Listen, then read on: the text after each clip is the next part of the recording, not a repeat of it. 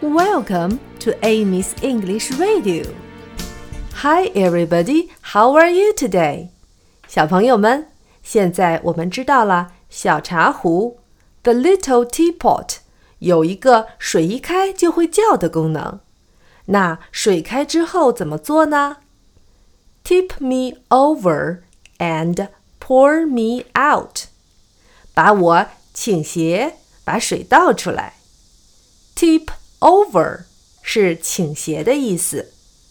Tip over, tip over, tip over. Pour out 是倒出的意思。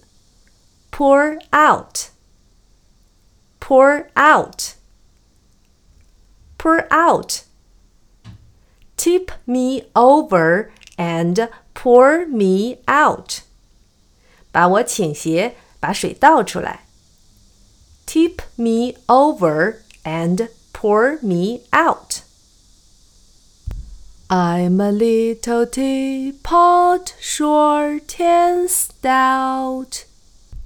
Here is my handle, here is my spout. When I get all steamed up, hear me shout. Tip me over and pour me out.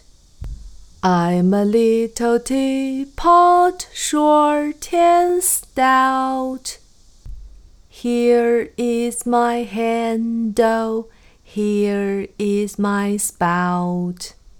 When I get all steamed up, shout, Tip me over and pour me out.